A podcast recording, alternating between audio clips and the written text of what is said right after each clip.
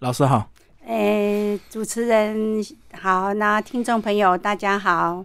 好，那老师一开始我们先来聊一个比较大的一个观念，就是说整个台湾的这个传统生命礼仪基本上的架构还是从中国人的这个习俗开始，一直到台湾嘛。那你觉得从这个中国一直到台湾有没有什么样的一个这个转变呢？因为我们那个中国的习俗，这种礼俗文化的习俗，其实是非常悠远的传统哈，几千年这几千年的传统，那以以前在宫廷是有那个吉礼哈、家礼、军礼、兄礼哈，那这一些哈，那还有宾礼，就是招待来宾的，那他以他就是从古代的五礼的传。统流传下来的，那那这个跟民间的生活，民间就有那个诶祭拜的，就跟祭礼有关，然后那个诶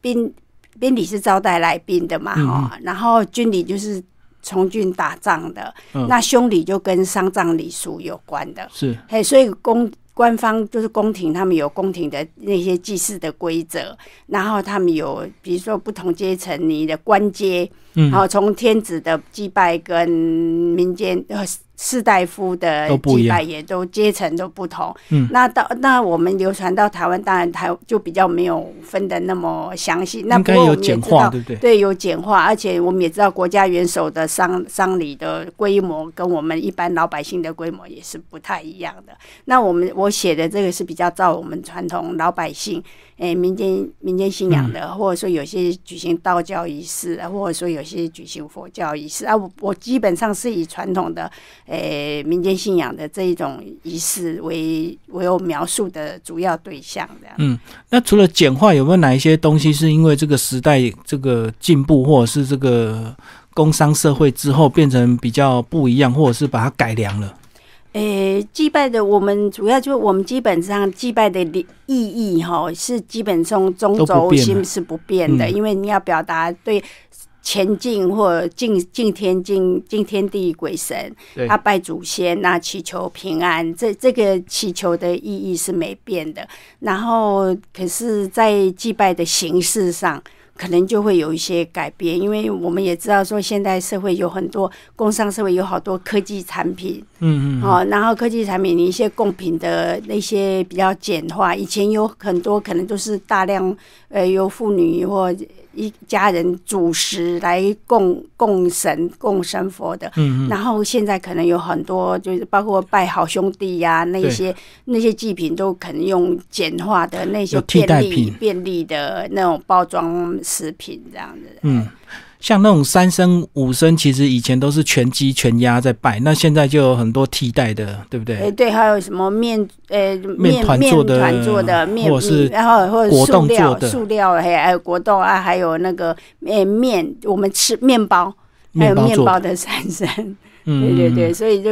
这会因应现代社会而做一些调整跟转变，不过那个形式上的是比较没关系，因为祭拜本来我们会是是很活的，我们这种民间生活习俗本来就是很活的，你本来就会跟着时代要与时俱进，你没有真的会被淘汰掉。对，后来还有一些什么网络是发展这个网络拜拜，线上拜就好。对对对。啊，以像以前我本来也会有点怀疑，说网络祭拜到底有有没有人达到功效？因为你等于是你没有打准备实际的贡品去祭拜那个过程的准备的过程没有啊，所以这个我本来也有点怀疑。不过后来我发现有时候心意是很重要，因为有些人比如说远在国外，嗯嗯，哎，让他漂洋过海，他也。真的时间上没办法搭配的话，所以有时候网络祭拜也可以让他们聊表他的一份心意啦。嗯啊，你看可以点选你要拜什么山神，拜什么，那么网络上也可以点，还有鲜花，对对，还有香，你也可以点啊。所以在他让他聊表一份追思的意念，也也也是。也是可以，因为信仰本来这种事，就是你可以安顿人心嘛。嗯，对，有自由要安顿人心。对，讲到安顿人心，我觉得就是在整个准备的过程，你所付出的那个心力，到这个祭拜完成之后，你的心灵上的满足，对不对？对对对，因为我们本来在祭拜上，你你可能要看家里有没有发生什么事情。有时候是家里很平安，可是你就是继续祈求赐福，继续平安，继续对平安赐福嘛。啊，那有些是家里真的有事。就是有不过得不太顺遂啊，那那时候就比如说有些是被祖先捉弄的，嗯嗯，因为我们有时候在访问上也真的会听到他们有时候可能刚开始不知道，就说哎什么哪里不顺哪里不顺，那会生一些很奇怪的病治不好啊啊，让人去治医疗院所治疗了，可是就好像会变很难很棘手的病，然后后来可能他可能要继续到到后来被人家介绍去求神了。啊，可能是神明指点，那才有有可能是卡到官司啊，有的是英灵。我我曾经还有听听一个师姐跟我讲说，有信徒来问他，就是人家一直要告他啊，告告的，然后一直拖很久，他就说一件小事，可是一定一定要告他。然后后来他才去问神，后来才发现原来是他总共卡了好像十一条的阴灵，嗯，哦，那个是很严重，对啊，就听说是。那个就是阴灵，那个怨气太重，然后作作祟于他这样。后来他就会来拜拜，来求那个超度，要超荐嘛，要超荐英灵，然后祭祭，还要要超荐冤亲债主，类似用这种方式化解化解。对对对，这个就跟那个小孩丢肝一样，对不对？小孩丢肝是不是也是有些这个灵在作祟？你小孩丢肝有很多种方，一种是偷耍。嗯，有没有就是哎，看看他犯到什么原原因？因为小孩子的灵蛮轻的，人家常说小孩子的天灵盖还没愈合，我们头盖，所以很容易被侵对对啊，所以有那个灵很，人家说他轻呐，啊，那那个很轻的就比较容易被外外界的灵干扰啊，所以有有些是半夜被鬼，有的是祖先捉弄，因为祖先听孙啊会回来回来看小朋友。啊啊，有的是被鬼魂捉弄，啊啊啊，有的是像动土，有没有？有一般我们土土土地动土啊，可能那个咚咚咚那个机器的吵机械的吵杂声，然后小孩子在睡觉会变很容易受干扰，就睡不安稳啊，那个就变就换头耍啊，那个也要吵也要。爱这头刷呢？哦，你讲那个震动有点像地震那种震动，就对。哦，那个咚咚咚，有时候动土在盖房子啊，什么啊，都会让小孩子。咚咚咚，还有或者是机器有有有那种什么工厂在旁边啊，有时候还动，有没有？因为有发出很重举的声音啊，那样其实会吓到小朋友，嗯，啊，让他睡不安稳啊，可能就。半夜啼哭或什么啊，所以那个可能就需要找一些专业人士来帮他收精啊。那这种收精一般就是会靠神明的力量的加持，然后帮忙化解掉。嗯。啊，所以就是这个，就是别要又要通过宗教性的处理这样。嗯嗯嗯嗯，好。那其实这本书从这个呃生老病死都有介绍到，我们就从出生开始讲好像大家对小孩的出生都非常喜悦，尤其是现在少子化，所以大家都会特别注重整个小孩成长过程所接触的一些礼仪，对不对？哎，对对对，那那像那个从小哈，我们出生因为是一个家家族欢迎一个新生命的降临哈。那尤其我们传统社会是重男轻女，所以有点就是有生到男孩子会特别高兴。可是现在社会比较好的观念比较平权哈，嗯，然后就会就说男孩女孩一样好这样。那那小孩子出生就会有一些先是三。三三朝报酒，然后再三朝报酒就是小孩子出生三天啊，然后那个家男男方这边哈就要跟女方那样等于那个妈妈的，就是喜生生小孩子这个年轻太太的娘家要禀报。然后告诉他们说有夫家要跟娘家禀报，对对，有生育了哈，然后要看是生男生女啊，然后报这个喜讯这样子，然后他们娘家就要准备一些酒啊，哈，然后嘛又给酒，因为准备准备要帮他做给来坐月子了，哈，让他来要准备好多补品，然后来来给小孩子。欢迎这个新生命的降临，嗯，嘿，就是娘娘家就尽一份心力这样啊。不过现在现在都是比比较多，有的就不方便，就就坐月子中心帮忙代理了。我懂，对，这样就哎哎，如果还好呃，家长可以在身边照顾长辈哈，可以在家照顾的啊，看是婆婆照顾还是娘会回娘家去照顾，嘿，那要看他们家庭的安排这样子。嗯嗯，嘿，啊啊，这再来就是会有那个呃满月，我出生之后啊，后来就在做做满月的礼啊，满月这个是大家都很欢喜的一次一天，因为大家都会准备红包啊，或者说什么地桃。地桃会按桃啊，小孩子的帽子啊，好，然后到那个他身上穿的衣服，到鞋子啊，有的嘿全套啊。古代就要吃孝帽，要有那种准备那个什么状元帽、吃孝帽有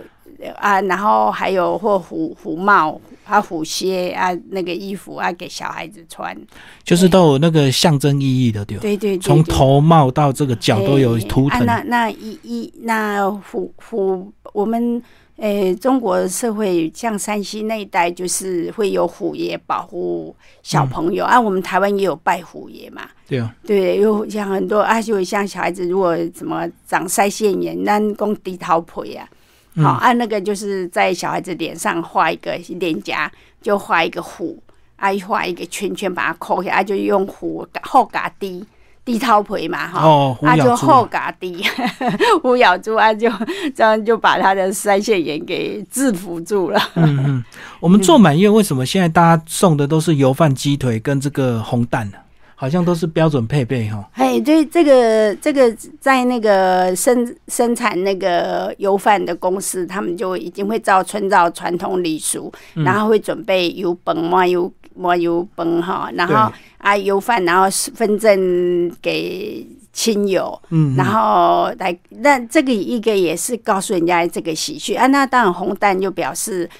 而且要染红，对啊，蛋要染红啊，那个就是表示有那个诞生、诞生新生命的那个吉祥意义。诞生，对。然后啊，啊有给我诶，生男生有放给腿嘛？哦，是男生。哎，对，一般呢就是说有给腿呀，然后象征象征带来这种就是招男招男的吉兆这样子嘿，然后诶这。这个，然后我们收到我这个有本哎哈，这个朋友哦，你可以的话就可能要回类，嗯，回类给那个有诞生小孩子这个家庭，啊，我们可能要准备蜜、北蜜，嗯。啊，还有放石头，啊，放黑回礼，这传统传统礼俗是北蜜该放石头，一直放在米包里面，那啊那个是给小孩子供做大。哦，小孩子也有点那个意思，就是给小孩子做大，然后诶，然后让小孩子比较不会不容易受惊。嗯，诶，那个那个是传统社会是这样子。嗯，但是还是要包红包，不能只包这个白米跟石头。嗯。好，那其实到周岁就是大家都很兴奋哦，都会抓周。哎，对，抓周，对呀。那抓抓周那个，诶，传统社会会准准备十二样，是在一个干模啊，哈，就是那个筛筛子，一那个那个干模啊，我们就叫筛子嘛，哈。然后那个竹编的筛子或藤编的筛子，然后那里面会放。好多东西啊，可能有算盘呐、铅呐、秤杆呐、毛笔啦，然后啊，古代是因为农业社会会或放田土，嗯，就那田如果他对田土有兴趣，那就表示是他可能将来会做农啊。你你如果还有有的会放钱元宝嘛。啊，你你如果抓到元宝，表示他将来对财富、金金钱这一项项目比较有兴趣，就生意人。对对，生意人啊，如果画拿毛笔，那可能就是他是会是个文人或者是书法家。嘿，对对，啊啊啊，有的会放印，哦，放印就是做官。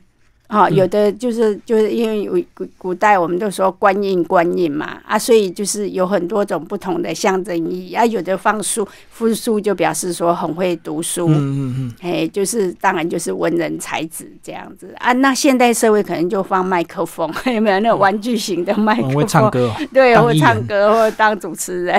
所以那个样式是随着时代在演，会在改变。而且像现在有的还放听诊器，有没有？现代社会因为可以将来做医生。对啊，所以啊，还有计算机呀，现在啊，可能将来就会很会就数学啦，或从商啊，那他在这方面表现出他从小表现出他的天赋跟兴趣，这样。嗯，其实这种都是象征着这个父母亲对小孩的期待。对未来，因为你看，才才周岁，才一岁，可是很多想象，嘿，对，很多望子成龙、望女成凤，对呀。嗯，好，那其实还有个非常重要的是登短郎，就是到十六岁。嘿，对对对。那古代好像认为做 K 件哦新民做 K 件，现在人就比较少了哈。诶，现在对现在因为有些传统观念在稍微思维，因为我们比较后来的民进入民国的社会，就变成是以那个。比较偏向也受到西方文化的影响，而西方文化又比较强势嘛，所以有些人他就会觉得说传统的没有效哈，没有用，哎，不如人家西方强盛国家的文化，所以可能改信基督教、天主教这一类信仰去了。那可是我们一般有一些传统的老百姓，因为家家庭从小耳濡目染，所以就会比较遵照这传统的。生命礼俗的习俗来过生活。啊，所以，诶，做十六岁有有时候是，有时候是小孩子小时候很难养，对，拍他拍琴，以前环境跟现在不一样，对，比比较不好养，然后或者说常生病，那可能父母就会许愿，嗯，他就会许愿说，如果神明啊或青牛嘛，波比温。我们这个小孩子能够平安顺利长大到十六岁的话，我我就我就给你下天宫，我就来就就就早就早来回来下天宫啊啊！当然，这一般听说泉州人比较会有这个习俗，好啊，嗯，然后所以有的会这样谢答谢答谢天宫。所以用十六岁来做做做做一个这个很盛大的，对对对，十六岁。我们古代虽然有些人是说十四岁，古代十四岁就结婚，不过我们古代是虚岁，十六岁算成成年。所以古代的十六岁就好像我们现在二十岁一样，就等于他是可以完全成年，可以成长了。对对对对，记得关卡的对。嘿嘿嘿，而而且且古代有。呃，我们有分弱冠，还有士，就是它有几个戴我们以前头上戴的帽子是很重要的象征，象征差别啊，有分不同阶段啊，有弱，我记得有弱冠二十岁，可是还有一个好像也是差不多十四岁，十四岁、十六岁就已经有啊，然后女生可能就差不多十十四岁及笄。就古代，就是因为它那个我们古代历史很很长久，所以有一些数数字的变化。不过我们到后来比较近代都是以十六岁，我们在做十六岁成年礼都是以十六岁，而且十六岁有有的像台南地区他们会涉及到童工。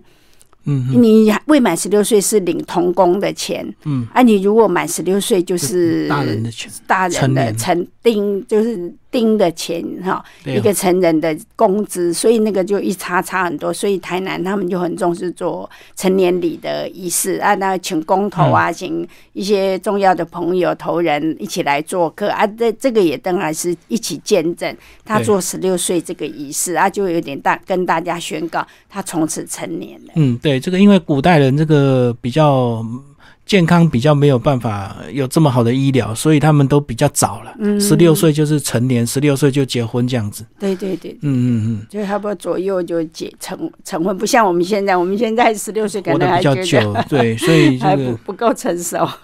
好，然后到了这个呃结婚呢，其实结婚还是有蛮多习俗的。哦，哎，对对，结婚我们结婚我们大概有有我。我像我书中，我是把婚分成婚前礼啊、证婚礼啊、婚后礼嘛，哈。那那当然，我们知道结婚有一些过程呢，从从首先要从媒人说媒，好媒人。让古代古代社会比较媒靠媒妁之言，因为女生没有网络，所以就靠媒人到处去 穿一些乡镇去找到适合的人帮你帮忙探听，对啊，来盖小啊。然后呢，以古代可能要送宴。啊，宴是信嘛，做信物啊，表示言而有信，然后约定了就言而有信，所以会有一些什么纳纳彩呀、纳征啊，然后聘礼呀的那些过程。啊，如果说，啊，我们简单的说，就说，哎，你如果没人来谈，那你双方交换八字。因为等于是要来拿八字啊，八字还要再回到家里的厅堂神明厅啊去看看，说那三天有没有发生什么吵架啦、不太和谐或打破东西啦，那些不好的吉兆啊。如果有有有，就是诶那几天家里都很平顺，然后然后就表示说，哎，好像这个这个婚事还会顺可以会比较顺利，然后也在那将来如果。有确定双方接受，因为那个时间也是给大家互相去探听嘛，探听双方的家庭背景啊、人品啊，都可以打。就好像那个审阅期一样，对对对，有点有点，主持人讲的很好。就是这三天来得及后悔。对对对啊，然后啊，如果如果愿意接受，然后就去再是去配合八字，就开始对去合八字啊，再去的啊。如果谈定，就肯定要准备下聘，然后然后再请择日师来来来看双方的八字适合适合结婚的日子啊，因为要洞房嘛，哈，入房的有那个时间，然后那所以才进行那个后面婚礼的那些那些迎亲啊那些准备。嗯嗯，所以那个过程其实是蛮繁复啊。当然有有像现代社会，有些人就呃，我们现在很多人，你看嘛，穿传统婚纱的比例有多少？那他大部分都是靠那个照穿西式的结婚白纱礼服嘛。啊，那要是在古代，白白色是不挤的，本来啦，本来我们对我们传统社会，白色红大红大红是我们都是大红的嘛。啊，不过现在因为两岸交流一一阵子之后。我后来发现，我们台湾有一些女孩子结婚，她们反而向往那种古礼，古礼，所以她们可能就会去去租哈，要跟婚纱公司租那个红色的红色大，而，而且是中国，一看就知道确定是中国来的那种刺绣的礼服跟嘿。不过这个前提就是说两个家庭都有共识，因为如果你是不同的信仰，可能就没有办法走这种古礼啊。哎，对对对对对，啊，我我们还有，甚至还有朋友，就是人人家说七月结婚不宜嘛，农历七月比比较会娶到鬼气，可是我们就就去年就有朋友就选在七月结婚，农历七月。七月结婚有个好处是比较便宜。对哦，对了，便宜。因为因为一些相关的产业，因为没有生意嘛，稀微，对对，包括饭店也比较，那就不用跟人家抢。对对对，所以对有有些人年轻人就是会逆向思考了。对对，越没有人结婚，我就挑这个月，又又方便，然后又省钱，这样子。对，而且我们看到这个，包括像新娘出嫁会丢扇子，我看到新闻有人丢电电风，那甚至还有人丢空调，我还丢到空调。所以反正这个 这个结婚的变化真的别出心裁。那当然在传统社会比较。不不不敢做这么夸耀或夸张的手法。我帮我们讲下丢丢扇子的意义哈，是丢掉脾气吗？嘿，对丢应应该棒性得啦，嗯，就是我们扇子哈，扇子有那个棒性。亏亏心哈，我们有一个闽南语的发音叫亏心嘛，啊，那个你用半亏心，那个你音稍微讲一下，就变有点棒性的，嗯，就是接近那个，因为我们都是取谐音性的，啊，就因为从从此会抛掉抛掉你在。家里那种小姐脾气呀，然后因为你要从他那个新娘要准新娘要开始嫁入夫家，那她成为另外一家的媳妇了，所以她再不能再像以前那么娇宠。在娘家，对对，你爱个，而且要比较成熟，身份都转变了啊，对不对？然后以前是被父母疼的，现在要回到要到要嫁到夫家，然后他要承担责任呐，对不对？家庭的做媳妇的责任。对，以以前真的是结婚的意义非常重大，你嫁过去之后，你就变成那么他们对方家的人了。嘿，所以很多这个个性啊，这个主观，这自己都要抛下，这样。对，而且你考做很多事情，不在就说，哎，你以前在家里有父母罩着，对，兄弟或者兄弟姐妹罩着，可是你现在嫁，如果嫁过去，你开始要承担在这一家的你的尽你做媳妇的一个基本的责任啊，你可能考虑的人际关系，你你就是要比较周远。对，而且以前不能随便离婚的，所以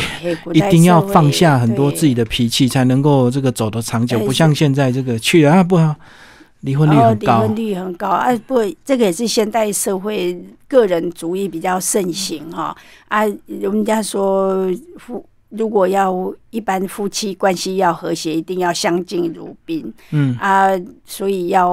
互相忍忍让啊啊，互相为对方考量啊，尽量减少生活里面的冲突。嗯嗯，哎啊，尤其如果夫妻自己住还好啊，你如果还又跟公婆啦、小姑啦 什么一起住啊，那时候一吵架，一定是整家鸡飞狗跳。不过这个吵架最为难就是先生了，先生到底要顾自己的老婆还是顾自己的这个妈妈姐妹？而且真的，我很我们有时候出来外面，有时候听别人家庭，我还甚至也有我们认识的朋友，就婆媳问题好严重。对啊，对啊，对。也真的啊，像我婆婆也是以前被她婆婆虐待过的。嗯嗯。她就遇到遇到会讲话比较刻薄的婆婆，所以在她就会用这套去要求她的。哎，对，因为他们的习惯就是这样的。嗯，哎呀。好，最后我们来讲这个呃丧葬的一些礼仪。哎，丧葬一般本来有在台湾啊，有一些后来社会慢慢转变，有有一些我们古代哦，老人家还会把寿棺木先准备起来，寿木，嗯，就是古代哈还活着哦，可是就是新背后啊啊，像云诶云南那一边哈，他们有的埋起来还放在那个厅。当座椅，平常就坐在棺木，就很看透生死的。对对对，就是有些就哎，你把要死的棺材本炸都传给，就埋起来，你就安心，不要不要担心将来老了没有棺材本哦。嗯嗯。啊，然后。啊，然后像我们以前传统社会，还有就是女儿在父母满六十岁寿寿寿的时候，还要还要送那个寿衣，寿衣就是将来要入墓要穿戴的，哎，要要穿进棺木的那个寿衣，就预先准准备起来了。啊啊！可是像现在这个礼俗，我们在台湾后来不就慢慢就就觉得有些甚至有些忌讳谈死。谈死亡这件事情，有些老人家都会觉得，那像一般有一些人说不敬不忌，哈，无尽无忌啊。可是有些有一些老人家就会显现出说，你不能随便跟他谈生死这种问题，他就好忌讳这样。嗯嗯嗯，哎，我就会很很很避讳这。谈这一类，讲到这个，就好像老人家就会有被遗弃的感觉，好像这个小孩巴不得他走，他走啊，好，赶快财产分给他们，对，就会 有财产了。哎，有些老人家，那那个就是比较想不开。你如果想得开，你本来就生不带来，死不带去，你你死又又能带走什么？你说就算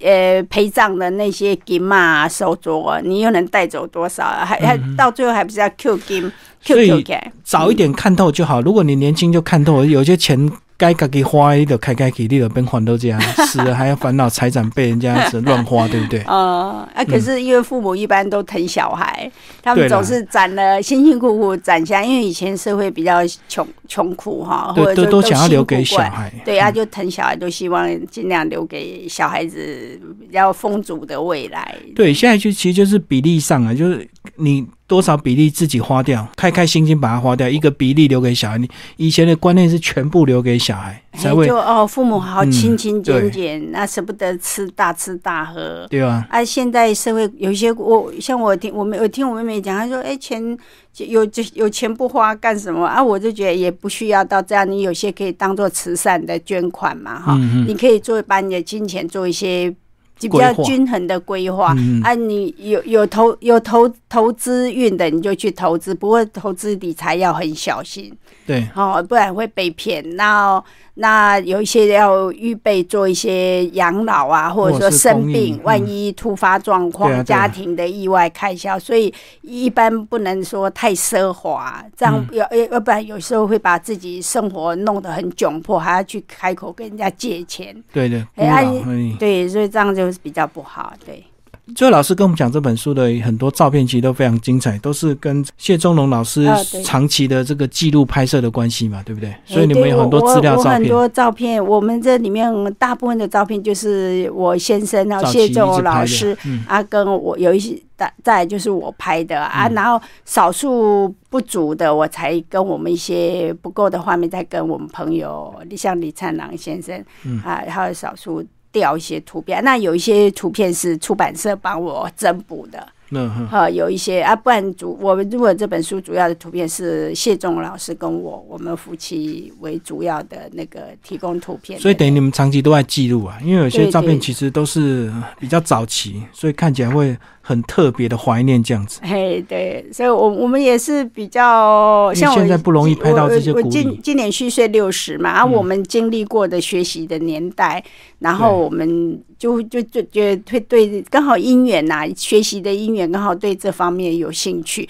那上天也是给我这样的机会，来跟我先生谢仲老师一起搭配，然后我们就可以。往这这个民俗台湾的，而且我们主要是做台湾的民俗的研究，嘿，那我也很感谢老天爷给我们这个机会，还有我台大人类学系的这种学习背景，嗯，嘿，让我可以可以往这方面来走，哎，真的很感谢。好，今天非常谢谢这个呃李秀老师为大家介绍这个图解生命礼仪，然后这本书是二零二零的这个呃珍修版，然后呃诚心出版，谢谢，谢谢。